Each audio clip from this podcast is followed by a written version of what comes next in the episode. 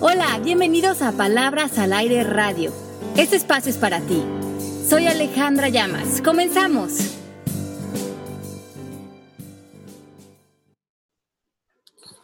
Hola, ¿cómo están? Soy Pepe Bandera y aquí estoy un poco lento, congelado por el frío mexicano, pero bienvenidos a Palabras al Aire. Quiero mandar saludar a mis amigas que están en Miami, mis compañeras Ale, Mari, Melanie, ¿cómo están? Bien, feliz de estar con ustedes. Aquí estamos en vivo, Melanie, Pepe, Mari, que hace posible este programa. Felices de estar compartiendo un tema más con ustedes en Palabras al Aire Radio. Hoy se pueden conectar con nosotros vía el chat en el Mixler y nos pueden hacer preguntas acerca del tema de hoy o también nos pueden hacer preguntas de temas anteriores o de libros que hemos recomendado. También mándenos sus preguntas personales. El chat es muy importante para nosotros en el programa porque le da mucha vida a nuestros temas y podemos aterrizarlos para que realmente les sirvan y les resuelvan su día a día. Melanie, ¿cómo estás? Muy bien, muy bien. Hoy estoy contenta, hoy estoy contenta. Ayer estuve bravísima. Este ah, queríamos, queríamos decirle primero saludos a todo el mundo. Pepe, Mari, un beso a los dos. Este, eh, estábamos hablando de que en Venezuela, por ejemplo, nosotros no utilizamos la palabra enojados, así que hay veces que yo voy a decir la palabra me pongo brava, que va a, va a significar lo mismo, pues, y que en varios países tienen diferentes términos. Tenemos muchísima terminología.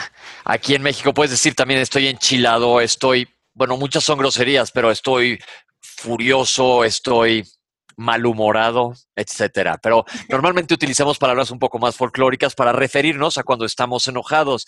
Que yo les quiero preguntar a toda la gente que nos está escuchando, analicen un momento o acuérdense de la última vez que se enojaron, ¿qué sintieron? ¿Estuvo padre o no? La padre quiere decir bonito y estoy seguro que la respuesta es, nada más denle un par de segundos a pensar, es, no, no estuvo padre el enojarse. Tiene muchísimos efectos eh, bioquímicos en ti, se secretan hormonas del estrés, hace que se te acelere el corazón, que te tensen los músculos, que te suba la presión arterial. No, no está bien, no te hace sentir bien estar enojado. Sí, y sin embargo muchos de nosotros no, no concebimos la idea de que estar enojado puede ser una opción de mil posibilidades más para reaccionar ante una situación o una persona. Si buscamos el significado de enojo en el diccionario, dice, es un movimiento del ánimo que experimentamos cuando nos sentimos contraídos o perjudicados por algo o alguien. Entonces, vean qué interesante. Es algo que sentimos por sentirnos contraídos o perjudicados por algo en el exterior. Y decimos en coaching que cuando algo en el exterior sucede que no nos gusta o que no aceptamos o que queremos cambiar o controlar, nos sentimos sin poder y ahí es cuando viene el enojo. Pero reconocemos que si está en el exterior, podemos decidir, tenemos un decir en cómo nos queremos relacionar con esto. Y el enojo es una, solamente una opción de mil que podemos tener para relacionarnos con lo que sucede en el exterior. Ok, ¿cómo me relaciono yo con esto? Eh, Ale, ahí va una pregunta clave. Eh, yo soy una de esas personas que, si bien trato de no enojarme frecuentemente, de repente como lo dijiste, es un sentimiento que a veces es muy difícil controlar. Uno se va como foca en tobogán y se pone como Hulk, dice Melanie, que ella se pone en verde y demás. ¿Qué sucede o cómo tenemos, sabemos que existe la opción de decir, bueno, no me voy a enojar, pero a veces la sensación te invade, como te puede invadir la alegría en un momento o la risa si te cuentan un chiste o la tristeza. Este es un sentimiento también. Es un sentimiento también, pero decimos eh, en coaching que hay dos emociones primarias, el amor y el miedo. Y el enojo es una manifestación del miedo.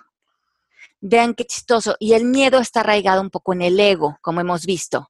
Entonces, lo contrario a estar en amor, en bienestar, en apertura, es que hay una raíz del miedo y el enojo es como una erupción de ese miedo. Así que si le rascamos a nuestros enojos, vamos a encontrar un miedo a algo o un dolor a algo. Y el chiste es usar el enojo para identificar eso, darnos un clavado más profundo y movernos a un lugar de sanar para encontrar una vía al amor frente a esa situación o frente a esa persona. Entonces, los miedos primarios van a venir del miedo de perder algo o a alguien, una relación, algo material, el miedo de verte vulnerable, sin poder o verte débil a ti mismo, el miedo a no tener control sobre alguien o algo, o el miedo a no verte valorado o verte importante. muchas veces este miedo, este, esta vulnerabilidad, no la queremos afrontar. Y la confusión viene que cuando estamos enojados pensamos que tenemos control, que en ese enojo, en esa proyección, en esa, em, en esa, en esa reacción, pareciera que hay poder. Y si reconocemos el dolor o el miedo, pensamos que vamos a estar muy vulnerables ante una situación y eso no nos gusta sentirlo. Pero es solamente una ilusión óptica, porque en el miedo, en realidad no hay nada, o en el enojo, no hay nada de control. Hay una reacción, hay ego y nos quedamos como sometidos y, contenidos y ya no vemos opciones para relacionarnos con eso desde otra, desde otra matriz o desde otro lugar. Bien, entonces, a ver, vas, Mel. Pregunta, pregunta. Aquí en la oficina, este, hay veces que el enojarse yo lo veo como un mal necesario. Cuando uno está trabajando con un equipo de gente y, por ejemplo, si sale algo mal, la gente pregunta, pero está brava. Si está brava, ellos tratan de hacer algo mejor o de reparar el mal hecho. Si no estás brava y si entendiste, entonces ellos se quedan ok con la situación. Entonces, hay veces que yo tengo que actuar brava para que, para que ellos me respeten un poquito más y traten de, de, sí, de reparar el daño hecho. ok, entonces esto puede ser muy común que en sistemas eh, como familiares o sistemas de oficina, cualquier sistema organizacional, ya tenga sus dinámicas preestablecidas. Y a lo mejor esa es la manera en que entendimos que vamos a trabajar. Si el jefe se pone bravo, entonces reacciono. Si no, quiere decir que no hay problema y puedo seguir manifestándome así. Podemos replantear, queremos ver en nosotros qué tanto ponernos enojados o ponernos bravos para que el otro cambie o reaccione ha sido la manera preestablecida de crear una dinámica. O sea, lo como herramienta. Exacto, pero tú tienes que ver, Melanie, si eso realmente te conviene, si realmente te conviene llevar eso a tu estado de ánimo, alimentar así tu empresa y que así esté hecha, o a lo mejor también tu relación como papá con tu hijo o con tus empleados, o si prefieres replantear. Porque a lo mejor esto estás cobrando, como decía Pepe al principio del programa, grandes impuestos en tu estado de ánimo, en tu estrés, en, en que si no te paras así frente a los demás, ellos no toman responsabilidad. ¿Habría otras posibilidades de dialogar y de hacer dinámicas con ellos que vengan desde un lugar donde tú no debes desgastarte, que tu poder y tu respeto venga desde otro lugar, desde otra fuente? Claro, este, bueno, en este momento, en esta situación que te estoy contando, yo estoy como actuando la braveza para existir un poquito, entonces realmente no me pega. Ahora, cuando sí me vuelvo Hulk, pues eso sí, este, pues sí. Pues Oye, entonces ahí la cosa es diferente, porque entonces literalmente no te estás enojando, sino que estás actuando. Entonces tienes que agradecer a la academia por tu papelazo que te avientas, pero de verdad no lo estás sintiendo, Melanie. Pero por otro lado, una cosa es estar enojado y otra es ser estricto, ¿no? Que sí se vale dentro de una estructura eh, de trabajo o familiar, estricto poniendo límites, como lo hablamos la semana pasada. Una cosa es ser buena gente y otra es que te pisoteen. Entonces, si podemos límites, puede ser estricto, pero ¿qué sucede, Ale, cuando alguien te hace algo que te sientes agradecido? Ya nos dijiste que es una emoción que viene colgada del miedo, pero ¿cómo hacemos para controlarla? Ok, entonces cuando nosotros nos enojamos con alguien o con algo, la premisa va a ser, primeramente, sentir que eso que está pasando o eso que está haciendo esa persona debería de ser diferente. Por lo tanto, creemos que tenemos una eh, tenemos la ilusión de que tenemos control sobre eso. Lo que está causándonos el enojo es que nos estamos resistiendo a lo que es, a lo que esa persona es o a lo que esa situación ya es. Estamos peleando contra la realidad. Estamos pensando desde, eh, eh, desde una creencia, estamos creyendo que eso debería de ser diferente. De ahí nos salimos de nuestro ámbito, nos peleamos, no aceptamos la realidad y estamos actuando desde un control que no tenemos. Este es como la raíz casi de todos los enojos. Tener la ilusión de que algo no es como, como está apareciendo no nos gusta, lo reprobamos, estamos en una conversación de bien, mal, mejor, peor, esto debería de ser así, no debería de ser así, es injusto, no es injusto, pero lo que no nos hemos dado cuenta es que no nos están preguntando, que eso está apareciendo así, que esa realidad está apareciendo así y que mi fuerza está en decir yo quién quiero ser frente a esto y quedarme en mi propósito, en mi paz, en mi amor, en mi bienestar y darle más fuerza a eso. El, eh, ahí te va, miren, les voy a poner un ejemplo que me está pasando. Ahorita acabo de recibir un mensaje de que yo tengo que ir a dar una plática a Mérida, que es en el sureste mexicano, que está muy bonito, y huyo del frío que a mí no me gusta nada. Y me acaban de avisar ahorita que hay muy mal clima, porque yo había dicho, pues aprovecho y me quedo el fin de semana, me salgo a tomar tantito sol y está diluviando. Entonces, ahorita mi reacción normal es decir, eh, qué coraje, pues no, no tiene caso que me quede ahí en la lluvia. Entonces, lo estoy analizando perfectamente desde un lugar que digo, pues no le voy a dar mi felicidad al clima, ¿no? Como dice Ale, me estoy peleando con la realidad y no hay nada que pueda hacer con ello. Pero aún así les digo la neta, pues sí siento que dices, ay, no enojarme, pero sí un poco decepcionado que dices, bueno, a ver, Pepe, activa el coaching como poderes de los hermanos, los gemelos fantásticos, actívense y no dejen que me dé un coraje de decir, híjole, se me arruinó el fin de semana. Ok, sí, exacto, porque finalmente el enojo es una percepción. Y es una percepción que necesita de tu poder ahorita o necesita un pasado. ¿Se dan cuenta? En el presente tienes, hoy puedes elegir algo diferente. Hoy puedes salirte de la historia de lo que crees que te hicieron o lo de lo que crees que no te dieron o de lo que crees que está injusto en el presente y decidir hoy, ahorita, en el presente, tengo muchas otras opciones. Y el enojo pareciera que me da poder, pero mi poder no está ahí. Mi poder está en mantenerme en un lugar donde puedo usar mi energía de una manera diferente para darme bienestar y para relacionarme con esta situación, esta persona con inteligencia, con estrategia, con un lenguaje poderoso, con límites. Me acaba de pasar María un super tip, justamente ahorita por el chat que tenemos aquí en pantalla. Ale, herramientas para que ahorita a mí no me afecte esto. ¿Nos puedes platicar un poco de la práctica de suspensión? Ok, sí, podemos suspendernos, como bien dice Pepe, de la situación inmediatamente. En coaching decimos o que estamos reaccionando o que estamos escuchando. La reacción tiene que ver con, con memorias, con el pasado, con cuando a mí me pasa esto, yo estoy acostumbrado a enojarme o a reaccionar así, y eso nos condiciona estar en patrones y en círculos. Estar, eh, cuando tú haces esto, yo me enojo. Entonces decimos en coaching que le entregamos nuestros controles remotos a todo el mundo, y cuando la suegra pique el botón 2, yo me enojo. Cuando mi esposo pique el botón 1, yo me pongo como león. Y en coaching vamos por la vida, recogemos otra vez esos controles remotos y nos hacemos responsables y tenemos otra vez nosotros el control de cómo queremos estar frente a esa relación. ¿Qué escuchamos? Una nueva posibilidad.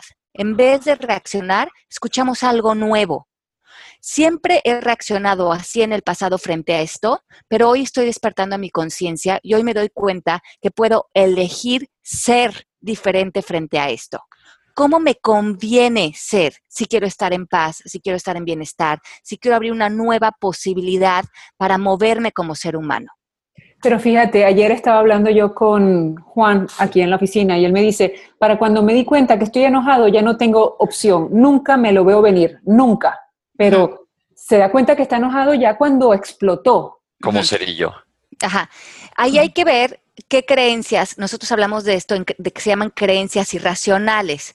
Por ejemplo, si una persona sale allá, sale, sale en la calle y se nos cruza en el tráfico y nos, em, nos empezamos a enojar, ya cuando nos dimos cuenta ya reaccionamos, ya estamos furiosos.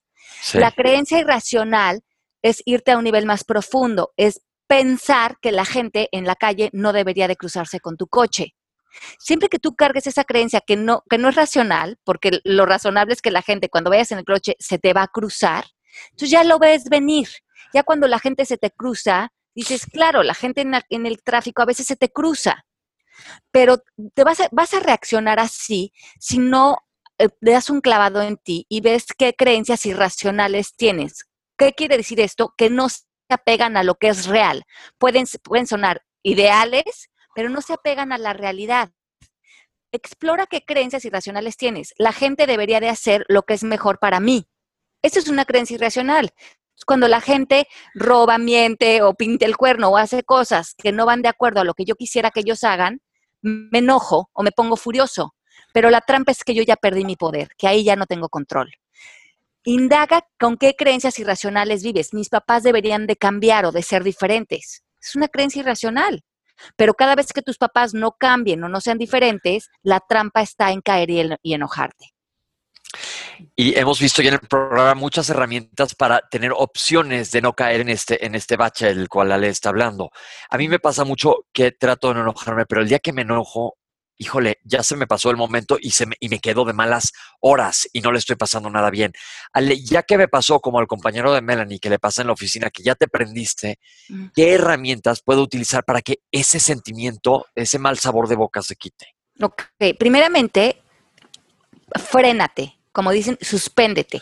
Métete a un closet, muerde un calcetín, amordázate en una silla, porque esto es un trabajo de autoobservación y no me voy a observar mientras que esté completamente en el vapor de mi reacción. En esa autoobservación, en esa suspensión, en ese retirarte de la situación, ve qué estoy pensando, qué estoy creyendo de esta situación y cuál es la creencia irracional que no se está pegando a lo que es. Después piensa qué es lo peor que podría pasar en esta situación. Cuando lo peor que podría pasar en esta situación, que en casi todas ellas es nada, empieza a ver cómo puedes canalizar tus emociones hacia otro lugar, irte a otra dirección. Esto quiere decir, el enojo finalmente es energía, es poder. Y muchos de nosotros lo que no nos damos cuenta es que cuando usamos esa energía para enojarnos, para explotar, estamos perdiendo energía de poder para crear y para diseñar nuestra vida justo a nuestra medida para tomar decisiones, para tomar, eh, para poner límites, para crear un gran sueño. A muchos de nosotros se nos va nuestra energía en tanto enojo día a día que no nos damos cuenta que el enojo es un gran desperdicio de energía vital para construir relaciones amorosas, construir grandes proyectos, para canalizar todo eso hacia otra dirección. Finalmente, el enojo te pide que te rindas y el enojo mal canalizado es el gran poder de nuestra vida desperdiciado hay que verlo como un poder porque se lo podrías utilizar para otra cosa, es energía, ¿no? Exacto, porque finalmente es energía. Claro, claro, eso lo hemos insistido varias veces. Melanie. Aquí dice Marta, pero no es peor guardar tu enojo, por ejemplo, como lo comentas mordiendo un calcetín. ok, una vez que dejamos de reaccionar, si tenemos enojo, eh, nos tenemos que dar cuenta que muchas veces nosotros no nos enojamos realmente por lo que creemos. A veces nos enojamos con el niño, nos enojamos con el asistente o nos enojamos con gente que está más débil que nosotros o con el tráfico. Sacamos nuestras frustraciones y no están bien canalizadas. Cuando estamos enojados frente a algo, normalmente estamos proyectando nuestro enojo que, como les decía al principio del programa, en realidad tiene que ver con un dolor más profundo. Por lo tanto, cuando te enojes, pregúntate qué es lo que realmente está pasando. Si me estoy enojando con mi hijo o con mi asistente o con el tráfico, ¿hay un dolor más profundo allá adentro? Y ahí habla con alguien, habla con un coach, habla con un compañero, habla con, con, alguien que le tengas confianza y dile, me estoy enojando mucho últimamente y me gustaría explorar contigo qué ¿Qué, dolor traigo cargando y qué necesito sanar para moverme al amor? Y darte cuenta que el enojo también te está tratando de comunicar algo o que hay algo más profundo que sanar o si estás en una situación donde estás constantemente enojada, probablemente también es tu espíritu diciéndote, esta situación ya no va contigo, este trabajo, esta relación, el enojo es contigo por no poner límites o por no ponerte, eh, moverte del lugar. Entonces, usa el enojo como una alarma que te dice, hey, despierta, esto ya no está en sincronización. Por lo tanto, el enojo es bueno cuando nos hace movernos del lugar, cuando nos hace respetarnos y ya lo disolvemos y nos movemos a un lugar que esté en armonía con nosotros. Y el enojo también es bueno para decirnos, hey, date un clavado, hay algo más profundo del que es el dolor y que se está manifestando con enojo y ese dolor se puede sanar. Y cuando es al revés, por ejemplo, yo ayer puse eh, que íbamos a hablar de este tema en mi página de Facebook y Georgina González dice, yo soy favorito y me encanta pelear, tengo mucho tiempo sin pelear y me siento mal. Entonces, muchas veces podemos decir que el cuerpo se vuelve adicto de manera química a estar enojado. Y nos da un jalón así como a veces cuando prendemos un cigarro o saciamos cualquier adicción.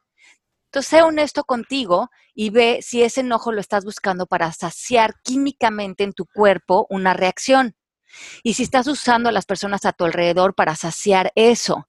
Y ve si realmente eso es lo que quieres hacer si quieres invitar a las personas y tener a tu alrededor ese tipo de dinámicas. Si les funciona, bueno, ya está, síganlo. Pero si quieren usar su energía de una manera diferente y construir sus relaciones de, un lugar diferente, sean honestos con ustedes mismos y vean para qué se están enojando, cuál es el fin de este enojo. Ahí te va una pregunta que tenemos de Karen. Dice, ¿y si alguien te hace enojar y te quita de tu poder, es mejor alejarte o enfrentarlo sin evadirlo? Qué bueno está ese planteamiento. Se dice, si alguien te hace enojar, nadie tiene el poder de hacerte enojar. Las otras personas actúan y hay un espacio entre que ellos actúan y tú interpretas lo que ellos hicieron como bueno, malo, mejor, peor, justo e injusto. Y en tu interpretación de lo que ellos hicieron nace la raíz del enojo. Porque si lo que ellos hicieron no le pones significado, no te puedes enojar. ¿Se dan cuenta? Claro. Entonces, simplemente que cambiemos el lenguaje. Esta persona hizo esto. Yo elijo si frente a eso me enojo o no, según el significado que yo le dé. Ayer hablando también aquí en la oficina, este Pili decía, yo tengo la opción de eh, no ponernos, ella dice que tenías la opción de no ponernos bravos o de salir corriendo para no matar al, implicado. O sea, ella, decide salir corriendo porque si no lo mata. ¿Esa es una técnica de suspensión? Exacto. Entonces te suspendes para regresar a un lugar de bienestar. Me, preguntaron el otro día que a veces nosotros en el radio hablamos del contexto de maestría y qué significaba. Y explicando esto, nosotros en coaching hablamos de, que podemos estar en nuestro contexto de maestría, que es estar donde está nuestro mayor ser, donde se sienta nuestro propósito, el que hayamos elegido, estar en paz, en amor, en bienestar, en luz, en armonía.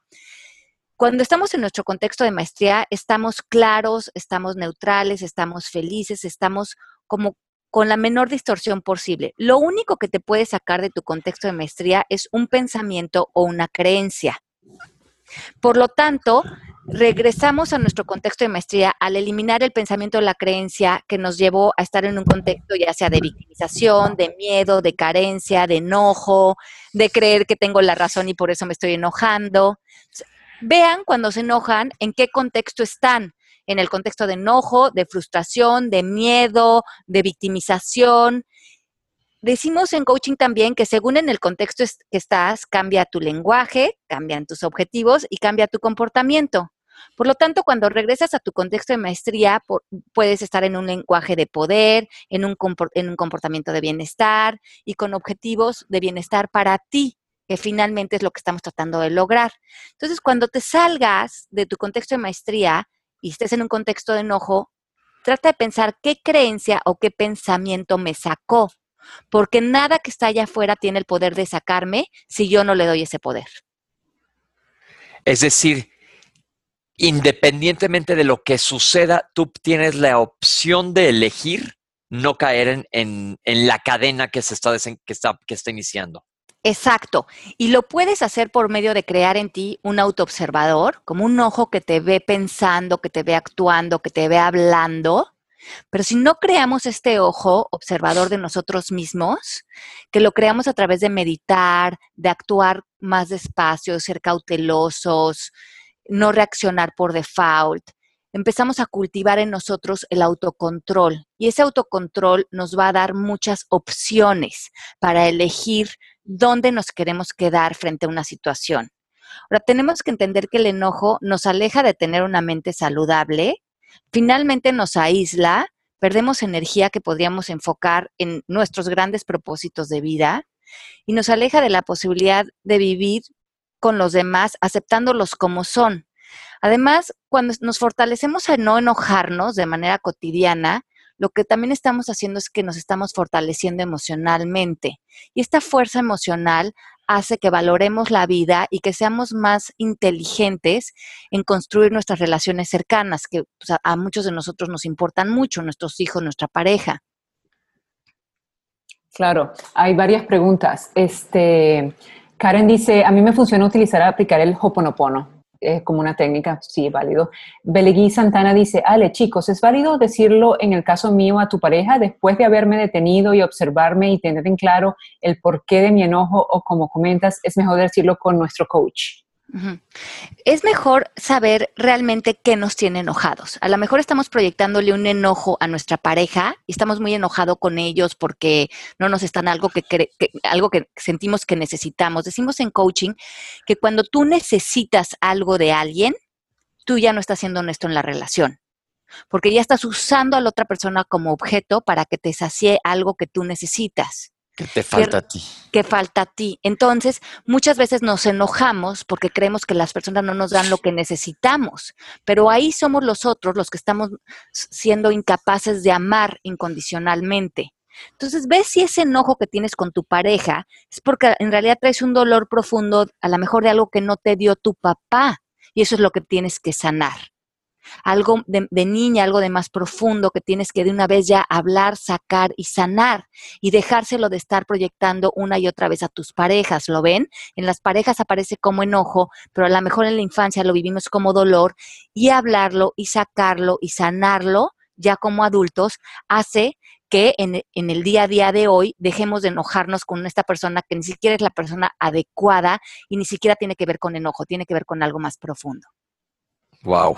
Mira, Karen, tienes razón lo del Hoponopono. Ya hemos ya tuvimos un programa completo de él. Les quiero decir que iba yo a una situación la semana pasada, el fin de semana, en donde el 99% de las posibilidades eran que yo me pusiera como Carrie de enojado. y este, pero sabes que antes de llegar empecé a mandar Hoponopono, Hoponopono. Y si bien sí me molesté, no me enojé, no me prendí como cerillo eh, y pude hablar las cosas sin que perder el control, que luego me sucede mucho y estoy seguro que nos pasa, ¿verdad, Melanie? Que de repente pierdes el control y luego dañas peor cuando estás enojado y las consecuencias del enojo tienen daño hacia los dos lados, hacia la persona a quien le viertes tu enojo y hacia ti mismo. Exacto. y ahí tienes que ver que yo muchas veces les digo a mis estudiantes, no se enojen porque no les conviene. El enojo tiene que ver con el ego. cuando te enojas, el que se apodera de ti es el ego. Te empieza a decir cómo actuar, qué decir, qué pensar, se apodera de tu diálogo interno. Piensas que tú estás teniendo el control sobre la situación, pero el único que te está marcando tus pasos es tu ego y ahí se te cierran todas las posibilidades frente a esta situación, esta persona. Entonces, lo contrario de esto, decíamos, es que es moverte al amor, moverte al espíritu, pero sobre todo moverte al mundo de las posibilidades y al mundo de la posibilidad de decir, hoy quiero quedarme en mi poder y mi único real poder es mi paz y el amor y el bienestar para mí. Wow, este, yo tengo muchas preguntas, pero vamos aquí con el chat. María Luisa Jaspek Ale, mira, con solo escribir ya me da enojo. mi, familia, se separó tempranamente luego de la muerte de nuestra madre y yo he tenido que tomar ciertas decisiones con lo que la gente no estaba de acuerdo, por ejemplo, ir a vivir sola o no llamar a visitar o visitar seguido a mi papá porque siento que él nos abandonó. Resulta que ahora yo me enojo muchísimo cuando alguien quiere meterse en mi vida o decirme lo que tengo que hacer. como por ejemplo que un familiar político me diga, usted debe llamar a su papá a diario Exacto. Entonces, aquí lo interesante sería ver qué significa esto para nosotros. Cuando él dice, usted debe de llamar a su papá a diario, eso no nos podría enojar o hacer enojar si nosotros no le estuviéramos dando un significado. ¿Qué significa para ti que el familiar te diga eso? Y haz una lista de esos pensamientos, porque lo que podrías estar pensando es, él no debería de meterse en lo que no le importa, él no debería de opinar, él no debería de decirme cómo llevar la relación con mi papá. Y esos, de entrada esos pensamientos implican control, querer, querer, controlar a alguien que está allá fuera de lo que dice o lo que piensa. Y ahí ya no tenemos poder porque de entrada ya no estamos en nuestro ámbito. Acuérdense que decir él debería o no debería nos saca de nuestro ámbito y nos pone en el ámbito de otra persona. Y en, en ningún ámbito de otra persona tenemos poder. Las personas pueden decir o pensar lo que quieran y nosotros, si no le damos el mayor significado de quererlo cambiar, ya tampoco nos va a quitar nuestro poder. La creencia irracional aquí sería ellos no deberían de decir eso. ¿Y por qué no? Que la gente diga lo que sea. Eso nos ayuda a fortalecernos más emocionalmente cuando la gente puede hacer lo que quiera y nosotros tenemos el poder de decidir quién queremos ser frente a eso. Acuérdate, María Luisa, de aplicar lo de la, pizza, que es como la opinión. Si, si, pides la pizza te cae muy bien, pero si no, pues no, que no te interese. Como dice Ale, la gente va a hablar independientemente o va a tener su opinión, pero no la compres, tú sigue con lo que tú tienes que hacer. Sí, la creencia irracional que muchos tenemos frente a nuestros familiares es pensar que ellos no deberían de decir eso o no deberían de opinar. No, la gente va a opinar y va a decir muchas cosas. Eh, creer que no lo deberían de hacer es lo que ilusoriamente nos hace enojar. Mira, siguen las preguntas. Merlin Gómez dice que está fascinada, estoy fascinada con su programa. Gracias, Merlin, nosotros con que te guste. Y Cindirela dice, ¿cuánto tiempo es sano estar enojado con alguien o en una situación específica? Eh, bueno, eh, pues es que estar enojado, como decimos, no te sirve de mucho porque te cierra todas las posibilidades, hace que reacciones en vez de que escuches qué nueva posibilidad hay frente a esto, cómo me puedo sanar, cómo puedo fortalecer, cómo regreso a mi propósito, qué es lo que está pasando realmente, qué es lo peor que puede pasar frente a esta situación. Entonces, el enojo, si no lo estamos usando para que sea como una alarma de saber que ya nos tenemos o que mover del lugar o crear una nueva realidad para nosotros. O si no lo estamos usando para explorar si hay un dolor más profundo, no tiene mayor sentido quedarnos ahí. Muy bien. Este, Mari dice, el enojo tiene mucho que ver con el ego, ¿no? A mí me ayuda mucho identificar cuando estoy en el ego si me defiendo, justifico o ataco. Exacto. Entonces, si estás justificando o atacando, ya estás en ego y ya estás y, te está justificando tu enojo, ese vapor. Usa tu energía de una manera diferente, de una manera que a ti te convenga. Dice Julissa79. Hola, buenos días. Gracias por otro programa maravilloso. Yo me enojo más tiempo conmigo y con mi hija de tres años. Exploto mucho contra ella y me pongo más loca cuando su papá de mi hija está aquí porque a ella no le hace caso y tampoco quiere estar con él. Y eso en minutos se vuelve un caso y claro, la culpa siempre la tengo yo y de ahí mis enojos. Entonces, Julisa, aquí mismo explora cuál es la creencia, o sea, qué es lo que estás creyendo más profundo que te hace enojarte con tu hija. O sea, pensar que tu hija debería o no debería de hacer qué, porque ahí es como que nos explota mucho esta, esta otra vez esta situación de control. Y también ve eso que decíamos, el enojo frente a alguien, o frente al esposo, frente a la hija, si, si realmente está viniendo de un dolor más profundo. ¿Y cuál sería? Y eso es lo que hay que sacar a luz, eso es lo que hay que movernos a la sanación. Seguimos, más Mel. Hay preguntas, preguntas, preguntas. Cecilia Llamas Vidales. Esta también la he vivido yo. Ella dice, les comparto. Tuve una discusión telefónica con mi hijo, yo estaba muy enojada y hasta, y esta hasta convencida que me había hablado muy mal. Esta conversación se grabó y cuando la escuché me quedé muy sorprendida porque era muy distinta a la que yo le había escuchado. Nada que ver. Ay, qué bueno. Imagínense qué interesante esto que menciona Ceci, que por cierto es mi hermanita y le mando un beso grande. Besos, Ceci. Y gracias por compartir. Esto qué tan qué cierto es, ¿verdad, Ceci? Muchas veces nosotros vemos que nosotros somos muy ciegos de nosotros mismos. Nos queda muy claro qué hace el otro o qué nos hicieron o lo ofendidos que estamos, pero nosotros actuamos como si nosotros fuéramos la Santa Teresa de Calcuta. Entonces, hay que ver que sacamos todo de proporción. Nosotros no vemos cómo a veces agredimos con nuestra mirada, con nuestro lenguaje, con nuestro cuerpo, con cómo somos a veces agresivos pasivos cuando alguien crees que te está ofendiendo, tú de entrada tomas la premisa que tú estás haciendo lo mismo, porque para crear una dinámica se necesitan dos.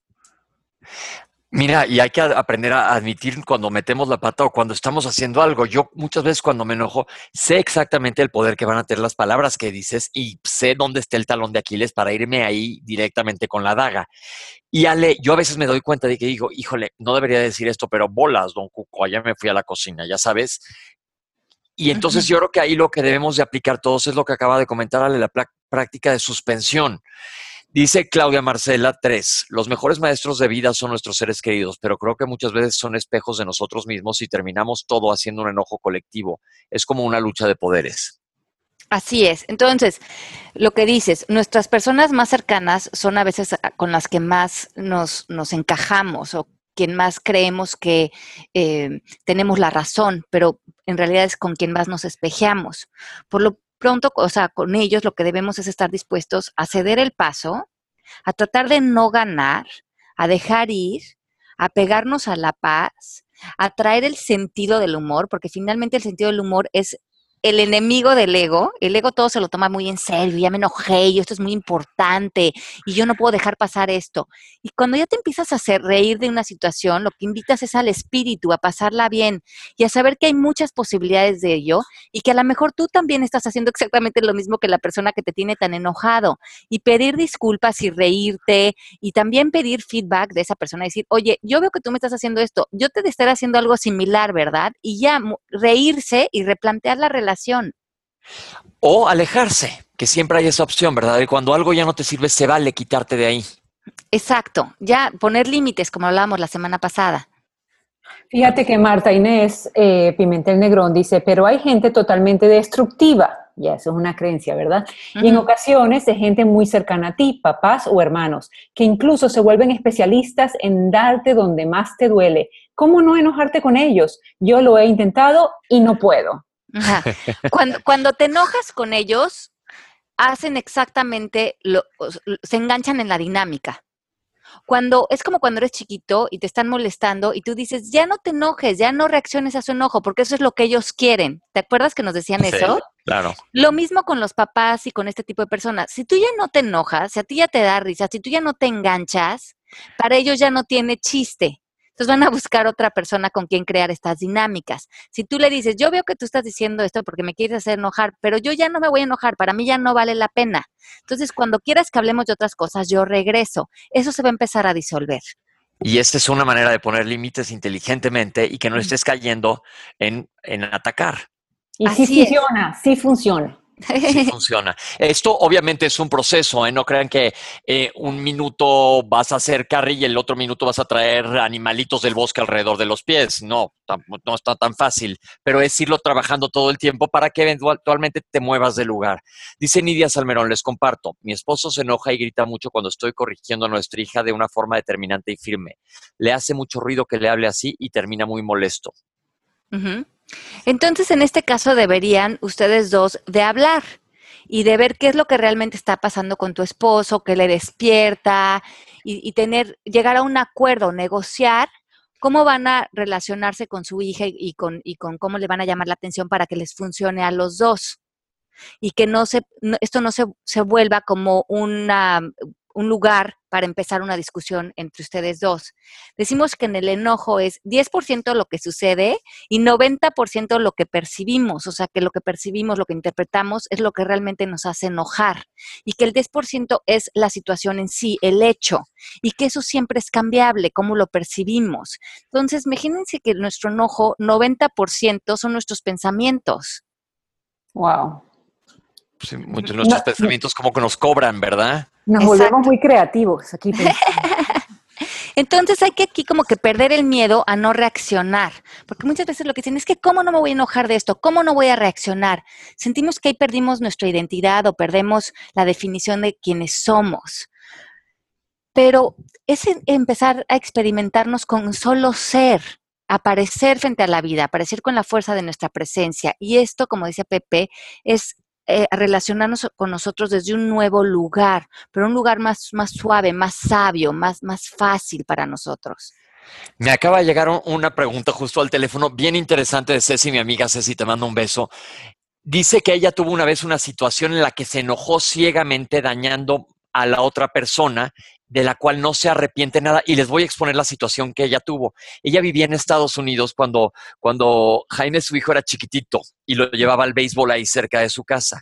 Y un día que regresaba del béisbol, un tipo empezó a molestarla, a molestarla a ella, a meterse con ella, y ella nada más acercó al niño a ella porque le estaba, pues no sé, insinuándose lo que tú quieras, pero de repente el tipo dice ella que le tomó el brazo al niño y lo jaló en ese minuto ella se puso como leona y con el bat del niño lo mandó al hospital. Fue una cosa tremendísima lo que le hizo ella agrediendo a esta persona. Pero ahí esa es una situación extrema. ahí aplica ver las cosas cuando verdaderamente eres una víctima, como de un asalto o una cosa así. Ella era víctima de, pues, de un asalto, de otro tipo de asalto.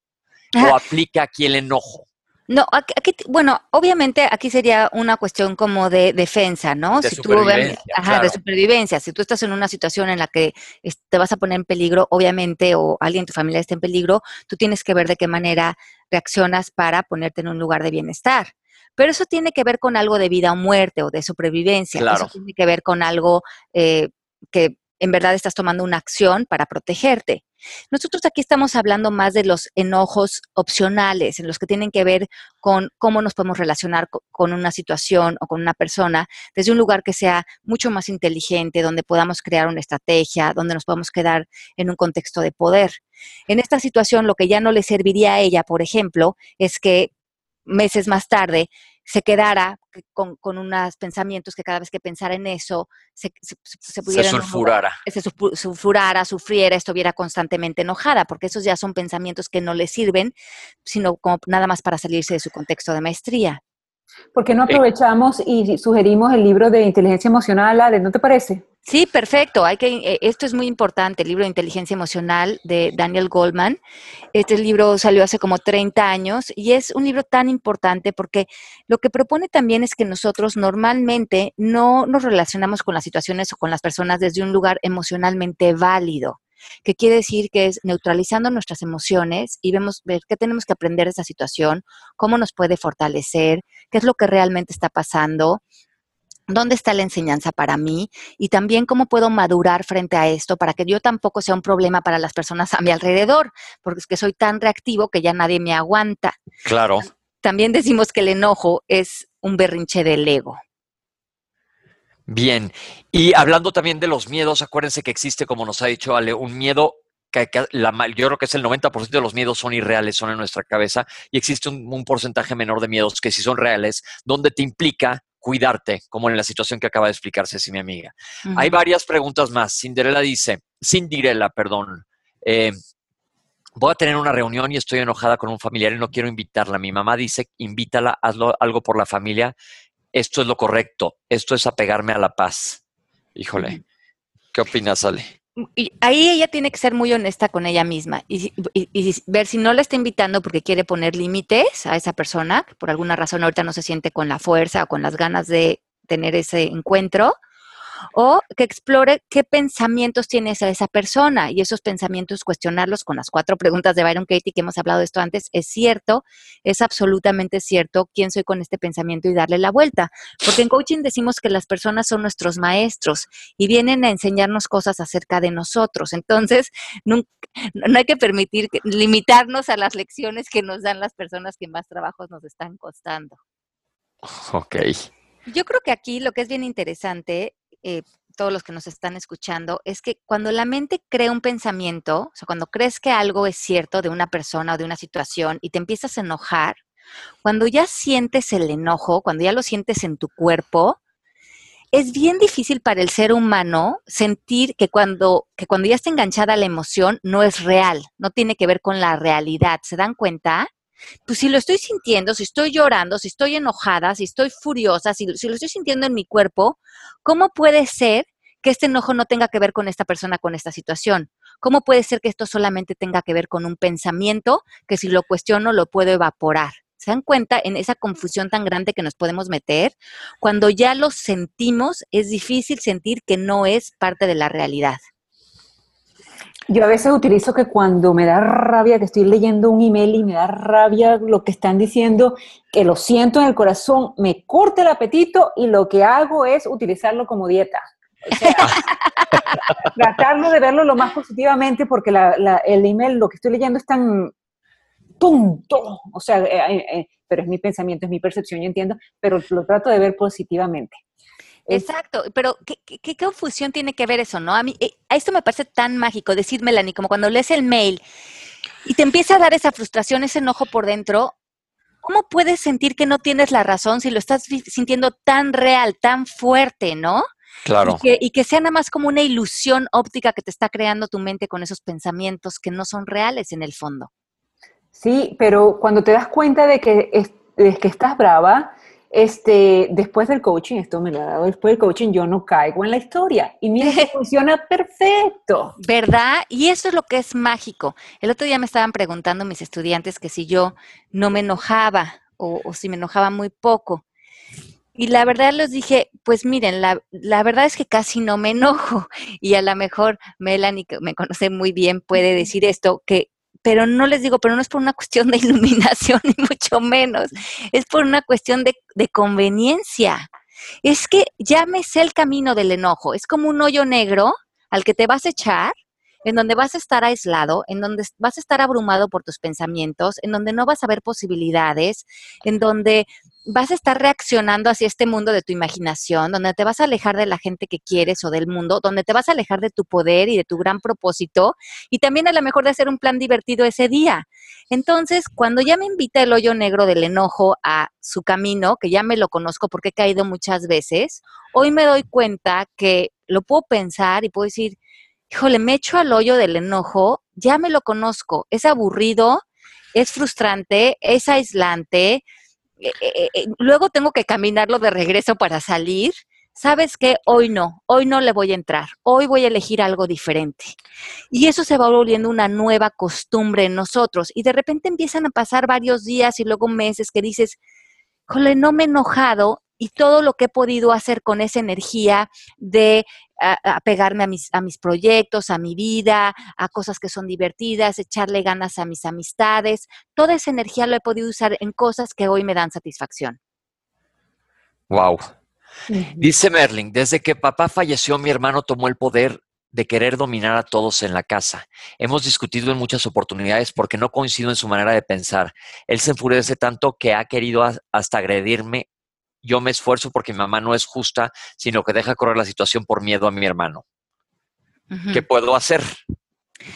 Se dan cuenta como mucho de lo que está, de lo, de lo que estamos hablando y de lo que eh, hablamos en el chat y de lo que ustedes están planteando, son situaciones en las que el control es como el común denominador, donde no podemos controlar lo que los otros dicen o lo que los otros hacen o lo que está pasando. Y el no poder controlar nos causa enojo y frustración.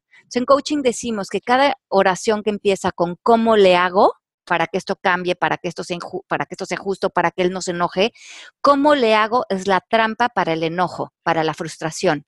No le podemos hacer de ninguna manera. Tenemos que entender que ahí no tenemos poder y que nuestro poder está solamente en decir cómo me quiero yo relacionar con esto no, lo, no, no querer cambiarlo, no querer no aceptarlo, no querer que sea diferente, porque ahí nos, nos, vamos al miedo y nos vamos a querer controlar y nos salimos al enojo, pero es por sentir que no tenemos poder y en realidad ahí no lo tenemos.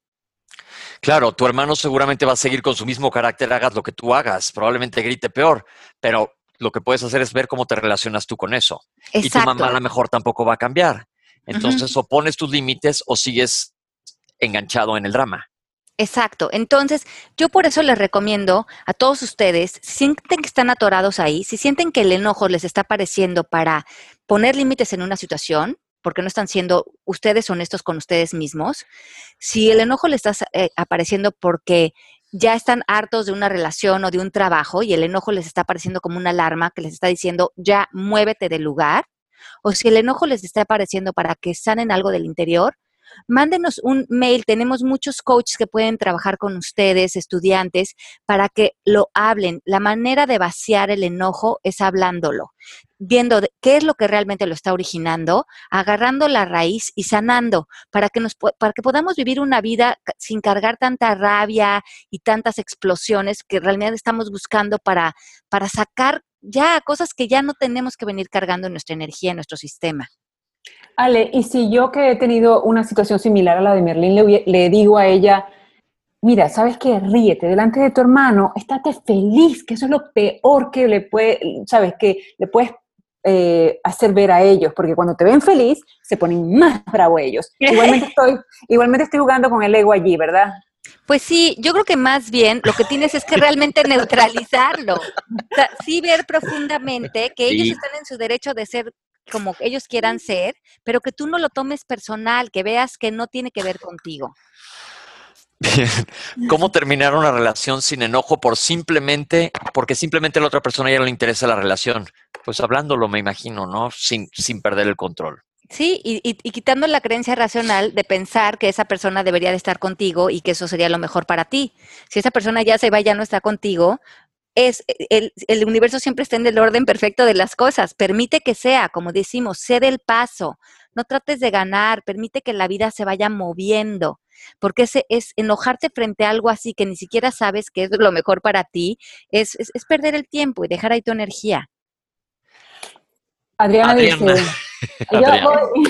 Vas, Melanie. Voy, voy. Tengo un sobrinito de cuatro años muy travieso. Sus papás y abuelitos, quienes muy enojados le gritan mucho porque el chiquito pues no hace caso de lo que se le pide. ¿El enojo se puede usar para poner límites sanos y amorosos? ¿Se vale? Sí, es lo que aquí bien usado. Si algo te despierta un enojo, tienes que canalizarlo.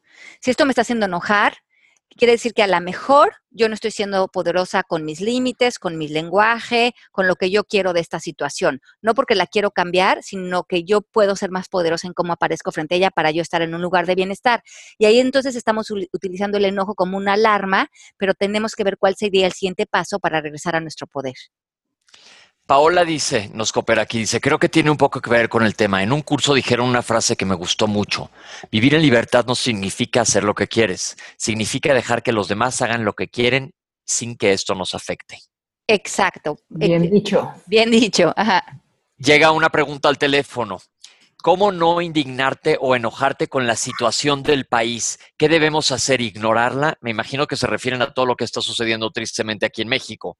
Okay. ¿Cómo manejar eso? Ok, entonces aquí hemos hablado de lo que decía, ahora sí que la Madre Teresa, que decía, yo nunca voy a caminar en una eh, manifestación en contra de la guerra, pero sí invítenme a caminar en una manifestación en pro de la paz. Y tiene que ver con esto. Si tú no estás de acuerdo con algo que está pasando en tu país, en tu casa, con alguna situación, ¿qué puedes hacer tú primeramente para tú acabar con tus propias guerras internas? Porque nos es muy fácil pedirle al exterior que deje de ser violento, que cambie, cuando nosotros no hemos sanado las guerras internas que tenemos frente a nuestros hermanos, amigos o padres o maridos. Entonces, primeramente, empecemos por nosotros mismos. Empecemos por terminar con las guerras internas que a nosotros nos roban la paz, nos dan violencia, nos, justifican salir a violentarnos. Una vez que terminemos con nosotros, empezamos a ver cómo esta claridad, esta luz, podemos traerla al mundo, desde traer más paz y más luz al mundo, no desde pelear o estar enojados con algo que está pasando, porque esto es estar con la misma energía que están ellos. Y similar atrae similar y además nada más hace que eso se vuelva más fuerte. Volvemos a lo mismo, cómo peleas la oscuridad con luz, prende tu cerillo y después prendes tu linterna y luego tu lámpara y luego prendes lo que siga. Exacto, exacto. Pero ¿cómo podemos decirle al mundo, no sean violentos y yo en mi casa estoy actuando desde la violencia o adentro de mí sigue habiendo violencia? Tengo que empezar por mí, como decía Candice, el cambio que quieres ver en el mundo. Y ya simplemente proponernos a nosotros mismos es una gran labor. Oye, el otro día me decía, no puedo decir nombres, pero alguien que conozco, y me dice, híjole, ¿qué tal de terrible está el narcotráfico? Le dije, pues sí, pero si tú cooperaras sin, sin hacer todo lo que haces de drogas, a lo mejor sería un poco más fácil o más coherente lo que estás reclamando, ¿no? No puedes decir, está terrible el narcotráfico y ser un consumidor de drogas. O está terrible el tabaquismo y el cáncer de pulmón y fumar. O la cirrosis y, bajarte una botella de ron al día. Sí, o está muy pesada la violencia en el país y llegar a nuestra casa y pegarle de gritos a nuestros hijos. Entonces, como que tenemos que empezar por nosotros mismos a hacer ese ejemplo que estamos pidiendo que los demás sean. Coherencia, apa. Melanie, qué chistosa. ¿Te imaginas reírte? Dice María Luisa. Sí, yo ya vi. A mucho Melanie se ríe, ¿verdad, Mel? Sí, sí, sí. Y con mis hermanos, ay, que no quiero nombrarlos, pero en la cuestión de la familia sí hay una que ha decidido pues tomar el control y hasta que yo hice clase de coaching y le devolví su poder y me devolví mi personalidad y no volví a ponerme brava con ella, sino a trabajar conmigo en la situación de los hermanos, que somos cinco, pues mejoró bastante bien y hasta mi mamá decidió eh, cambiar su opinión porque pues tenía el mismo, el mismo, la misma situación de Merlín y quizás no era burlarme de ellos o reírme de ellos, aunque cuánto me encantaría aquí entre nosotros. pero creo que sí me devolví mi poder y me, me ha servido mucho, la verdad, me siento muy bien. Ok, entonces dicen que frente al, frente al enojo hay dos opciones, o serle leal a tu enojo, y muchas veces cuando le vamos a ser leal nos va a cobrar impuestos, a lo mejor vamos a ir a tomar alcohol, a lo mejor vamos a ir a mm, traer a otras personas a nuestro equipo de fútbol para invitar a más gente y justificar nuestro enojo, a lo mejor vamos a ir a consumir, yo qué sé, ¿qué te justificas hacerte o, o autodestructivo cuando estás enojado? Y el paso número dos sería darle voz. Define qué te está molestando e incluya una solución donde intervenga tu poder. Y esos son los dos caminos. ¿Qué, ¿Le voy a ser leal? ¿Voy a entrar en el hoyo negro? ¿O voy a hablar, voy a definir, voy a ver qué, de qué me está hablando este enojo? ¿Qué me está tratando de decir? ¿Y dónde hay una solución para esto? Claro, porque a fin de cuentas sí puedes expresarte y sí puedes decir lo que quieres sin enojo. Exacto. Y ves si el enojo te está sirviendo de alarma, o si es necesario, o si ya no es necesario, o es una reacción aprendida y hoy quieres que tu poder y tu energía usarla para otras cosas. Pero el enojo te victimiza, te mantiene en el pasado, te mantiene en una historia. La víctima siempre está enojada entonces, ve, ve si tú ya esa es una silla en la que quieres estar sentado. O si te quieres responsabilizar de tu vida, tomar las riendas de tu vida y por fin decir, hoy quiero hacer algo importante con mi vida, porque también a, veces la gente le tiene miedo a su luz, a su fuerza, a su poder, a su voz, a que puede tomar decisiones, a que puede cambiar de ruta. Entonces también el, el, el enojo es un escudo para no apoderarte de tu luz. ¿Y cuántos de nosotros le tenemos más miedo a nuestra luz que a nuestro enojo? Claro. Claro. Eh, Mel, te quedaste muda. No, es que la palabra víctima conmigo no, no funciona. Es que estoy aquí pensando, o sea, cada vez que yo digo me estoy convirtiendo en víctima, inmediatamente tomo el lado contrario porque no, no me gusta, no me gusta. no, no, no, porque ser víctima, acuérdense que decíamos, es como sentirte atado. Es como que no tuvieras opciones frente a una acción. Y cuando te enojas, eso es lo que pasa. Te, como que te ataras de manos y de pies y tuvieras que reaccionar así y perdieras todo tu poder y tu poder no está ahí. El que se enoja pierde. Esa frase no sé desde cuándo es, pero es muy real. Porque aparte viene todo lo que dice Ale después. Ya te enojaste y todo el daño que hiciste durante el enojo a los demás y a ti, ahora empieza a repararlo. Además, hay que regresar y hay que reparar y hay que reconstruir. Entonces decimos que las conversaciones en coaching o, o, nos están destruyendo o nos están construyendo. Y el enojo, si no está bien dirigido, si no lo estamos usando como una alarma para sanar, nos está destruyendo y a nuestro entorno. Y no hay que darle esa fuerza. Otra pregunta. Eh, bueno, más bien no es una pregunta, sí, es algo como una situación personal. Yo muchas veces, como sacaba mi enojo de más chico, era escribiendo todo, escribiendo, escribiendo lo que pasaba y en situaciones familiares, en mi vida, como un diario de lo que me iba yo sintiendo. Me dice mi hermana, deberías de quemar eso para nunca acordarte de lo que pasaste. Yo digo, pues no, si ya lo, lo, lo masticaste y lo digeriste, ¿qué opinas, Ale? Pues claro, porque el, único que le puede dar fuerza a esas palabras es el significado que tú le des. Y si ese significado tú ya lo sanaste, sobre todo te puede dar también la fuerza de ver lo lejos eh, que has llegado, el camino que has recorrido, lo que te has hecho responsable de tu vida, cómo ir disolviendo todos esos significados te ha dado fuerza interior y yo creo que eso es un aplauso para cada uno de nosotros cuando también podemos ver, uy, ve dónde estaba y ve, gracias a mi esfuerzo, a mi disciplina y a mis prácticas diarias, lo que me he podido fortalecer. Exacto, pero también puede hacer un diario de las cosas buenas y de gratitud y de todo lo chévere que te pasa ahora, ¿no? Ah, claro. También hay que darle poder a las cosas buenas. Así es. Hay, hay una, una, conducta que se llama, bueno, una, una, manera de aprender que se llama pathwork, que es una tendencia psicológica en donde te piden que escribas todo lo malo que te ha pasado en tu vida y luego te piden que escribas todo lo bueno. Y casi siempre en la mayoría de las personas, gracias a Dios, es mucho más grande la lista del lado derecho que la del izquierdo. Sí, qué maravilla. Entonces, como, volvemos a que el enojo es percepción. Bueno, pues se nos está acabando el tiempo, dice Alexa. Ale, creo que no tiene que ver con el tema, pero quiero que me digas cómo reaccionar, qué hacer, cómo ayudarlo frente a una situación de mi hermano adicto al alcohol y drogas. Acaba de regresar a Estados Unidos, viene muy mal, triste, físicamente mal y muy agresivo. Ok, pues Ale, la única manera real de reaccionar frente a cualquier situación es ser amorosos. Entonces, ¿cómo le puedo dar amor a esta situación? Cómo le puedo dar también frente a mí, si tengo que poner límites, ponerlos, y si me toca estar frente a él, cómo puedo rendirme a esta situación, darle amor, recibirla desde el amor, porque eso es lo único que va a sanar cualquier relación y cualquier situación. Y una persona que ha estado en drogas, que viene de una rehabilitación, lo que necesita es mucho amor, mucha aceptación, muchos apapachos, y eso siempre sana. Y si la persona no, no está de acuerdo en que, en que está adicta al alcohol o a las drogas, que tenemos muchos así. No importa, mandarles el hoponopono, mandarles amor, no, no, no tienen que aceptarlo. Es, nosotros tenemos que ver quién queremos ser para estas personas y ser un foco de juicios o ser un foco de curiosidad y un foco de amor para ellos. Interesting. Ale, hay que comentarles de los libros que van a salir pronto en la Feria de Guadalajara antes de que ah, Sí, claro que sí. Queremos invitarlos de la manera más atenta. Eh, Pepe y yo vamos a estar en la Feria de Guadalajara este diciembre. Pepe tiene una gran sorpresa que va a estar publicando un libro que va a estar ya en todas las tiendas en, eh, en tres semanas.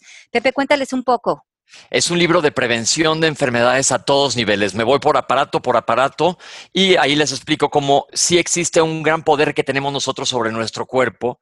Y claro que hay cosas que no se pueden mejorar, pero me gustaría muchísimo que le echen un ojo. Acuérdense que lo más importante que tenemos es a nosotros mismos. No les puedo decir todavía el título porque creo que no me dan permiso, pero en un par de semanas se los estaré diciendo. Estoy contentísimo, ha sido mi proyecto de este año y ya sale en unas tres semanas más o menos. Ay, pues Pepe, te felicito porque hacer un libro siempre es, es como dar a luz un hijo, es muchísimo trabajo. Eh, seguramente el, el, libro va a ayudar a muchísimas personas. La prevención de la salud es de lo que más podemos hacer para crear conciencia y alargar nuestras vidas. Entonces, felicidades, Pepe. Te quiero mucho eh, y, y sé que será un éxito tu libro. Entonces, Pepe va a estar conmigo el 5 de diciembre en la Feria de Guadalajara presentando mi libro del arte de educar. Eh, que vamos a estar hablando de eso el 5 de diciembre. Y el 7 de diciembre es la presentación del libro de Pepe. Entonces los esperamos para conocerlos personalmente en la Feria de Guadalajara, darles un besito, un abracito y, platicar de estos y de muchos temas que para nosotros. Y comprar el libro, y comprar el libro. los libros, porque Ale saca también el de arte de educar. Gracias a toda la gente que me está felicitando. Muchísimas gracias, estoy contento. Las personas que nos quieren escribir, que desean recibir coaching, escríbanos a servicio arroba alejandrayamas.com y ahí los pueden poner en contacto con nuestros estudiantes que dan servicios, eh, sesiones de coaching gratis para sus prácticas. Entonces, si creen que quieren indagar más acerca de este tema desde un lugar personal, escríbanos a servicio alejandrayamas.com. Ahí está el link ya puesto en Facebook también para la página de Ale Llamas, para quien lo quiera ver, la página de Palabras al Aire Radio. Así es, les mandamos un beso muy grande y nos vemos una vez más la, semana que entra en vivo en un programa más de palabras al aire radio.com. Melanie Pepe, ¿nos comparten sus redes sociales? Arroba Pepe Bandera 1 y Melanie, arroba Mel-Shap, ¿verdad Mel? Eso mismo es. Muchas gracias a Mari que nos hace posible este programa. Les mando un abrazo fuerte a todos. Gracias por haberse conectado en el chat que tuvimos tantas preguntas y tantas dinámicas. Este programa es para ustedes y este espacio es para ustedes. Les mandamos un beso muy grande a todos en donde quiera que estén. Y no se enojan, ríanse. Exacto, vamos a pasarla bien. Hay que celebrar la vida que se pasa muy rápido. Bye bye. Bye. Esto fue Palabras al Aire Radio con Alejandra Llamas. Te esperamos en vivo la próxima semana.